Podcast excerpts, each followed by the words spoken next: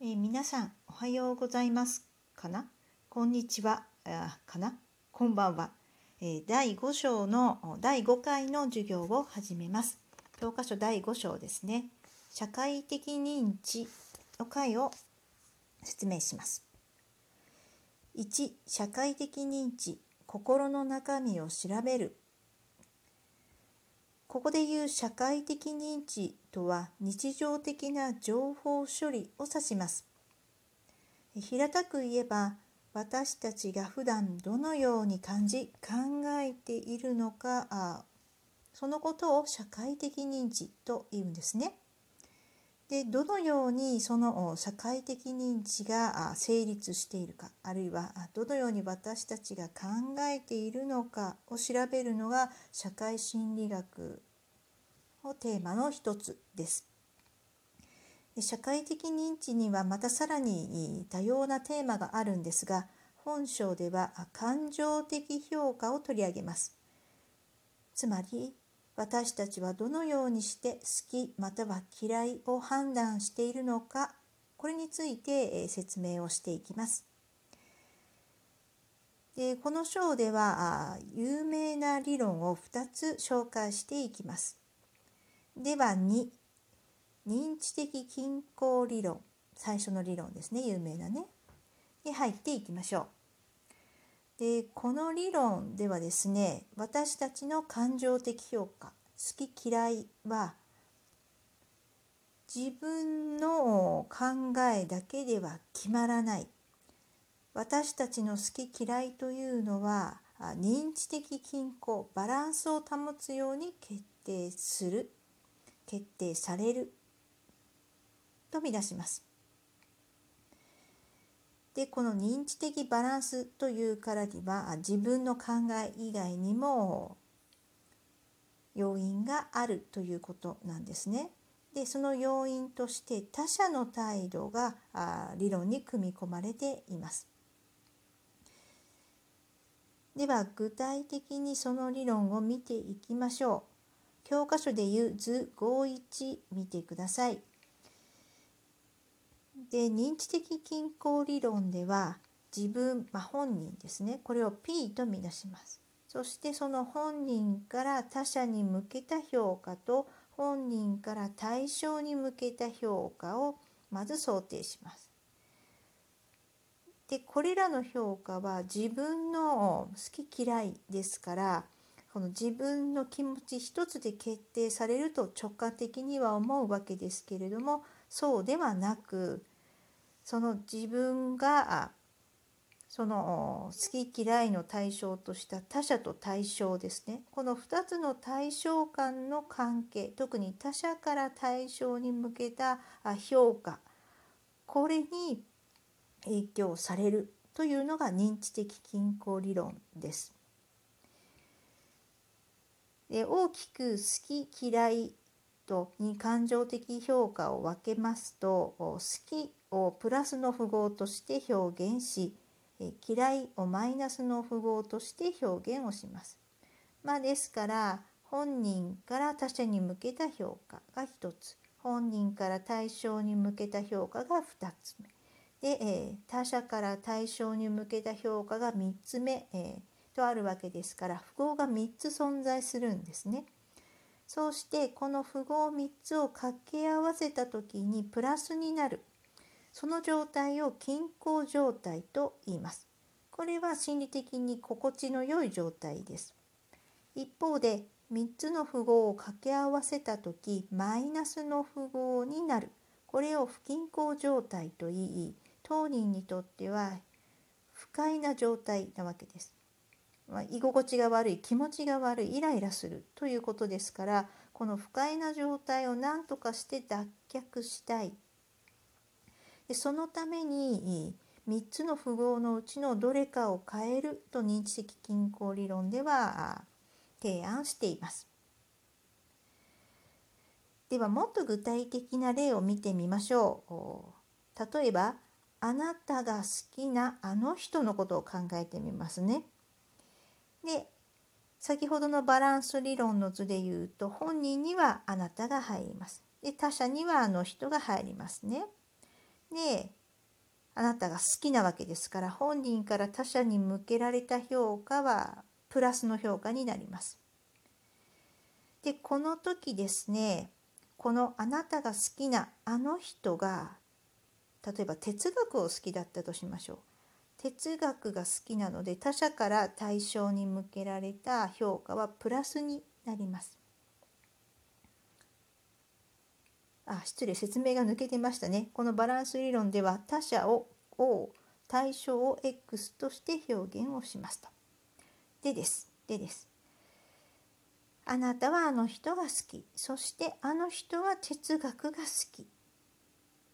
翻ってあなた自身が哲学をそれほど好きではないいや面倒くさそうだなとマイナスの評価をしていたとしたらこの時3つの符号を掛け合わせるとマイナスになりますよね。ですから不均衡状態になる。あなたにとっては不快な状態になるわけです。ですからこれを何とか解消しようとします。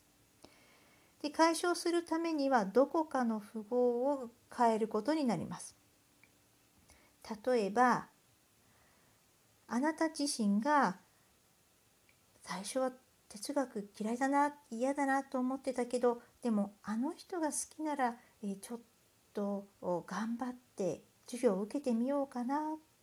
きになれるかなと思って好きに一生懸命習おうとしたとします。まあ、この時にはあなたから対象に向けた評価がプラスになるわけですね。でプラスが3つですから掛け合わせて均衡状態になります。そうすると落ち着くわけです。まあ、このようにですねもともと持っていた自分の評価哲学に対してマイナスの評価であっても他者がその哲学対象に対してどう評価するかによって自分の評価も変わってくるこれが認知的均衡理論の言いたいところであります。さて今はですね本人から対象に向けた評価を変えましたがこれどの符号を変えても構いません。例えばああなたが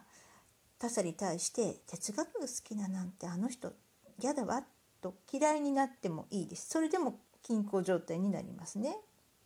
またはあなたの好きなあの人に哲学なんてそんな面白くないわよと吹き込んであなたあの他者あの人を哲学嫌いにさせても3つの符号を掛け合わせたらプラスになりますので均衡状態になるわけです。まあ、ですから理論的にはどの符号を変えても均衡状態になるのだから、まあ、等しいと同一、まあ、同質だと言えるわけなんですけれどもしかしその実際の人間関係実際の社会においても同じことが言えるかどの符号を変えても同質だと言えるのかどうかとなるとあそのもともとの認知的均衡理論ではそこまでは踏み込んでいなかったんですが、ま、教科書ではそうではないよと説明をしています。教科書52ページの括弧2ですね認知的均衡理論の展開です。でここではですね海外で仕事をしたいんだけど両親が反対しているというケースを取り上げています。これはあの以前非常勤で他の大学で教えていた時にですね実際に寄せられた質問なんですね。まあ、こういう状態がある先生どう思いますかというあの質問が来ましてですね皆さんと同じようにウェブ調査ででどうするかなと思いましてでもせっかくのね心理学の授業だからその心理学の理論を生かして何か考えられないかなとうんうん悩んでまあ考えたことなんですけどね。でこの時の認知的均衡を考えてみましょう。ノート裏側に変わって2ページ目に入ります。そこに表している通りですね、えー、その本人から両親に向けては、まあ、親ですからプラスの評価があると。でまた一方で本人から対象に向けての評価もプラスですね。海外で仕事をしたい。ところが他者である両親から海外の仕事に向けた評価がマイナスですから不均衡状態になっているわけです。でこの時どの符号を書いても同じであるなら例えばパターン1と書いてあります通りその本人が両親の意見を聞かずに、まあ、否定してですねそんなこと言ってるけど私は仕事したいのよと言って両親にマイナスの評価を与えることでも均衡状態にはなりますしまたパターン2のようにあのようにね両親が反対しているから海外の仕事って良くないのかなとその対象海外の仕事に対する符号をマイナスに変えることによっても均衡状態にはなります。なるんですがうんこの2つだとどっちにしろわだかまりが残りそうですね。両親を納得させられないまま海外に渡ってもずっと心残りが残るでしょうし親の意見を聞いて、まあ、海外の仕事を諦めとしたらあの時やっぱり行けばよかったという後悔が残るであろうと推測されるわけです。ではどうするかパターン3ですね。でパターン3の説明が少し時間がかかりそうなので一旦ここで切ります。途中なんですけれども申し訳ない次のファイルに行きます。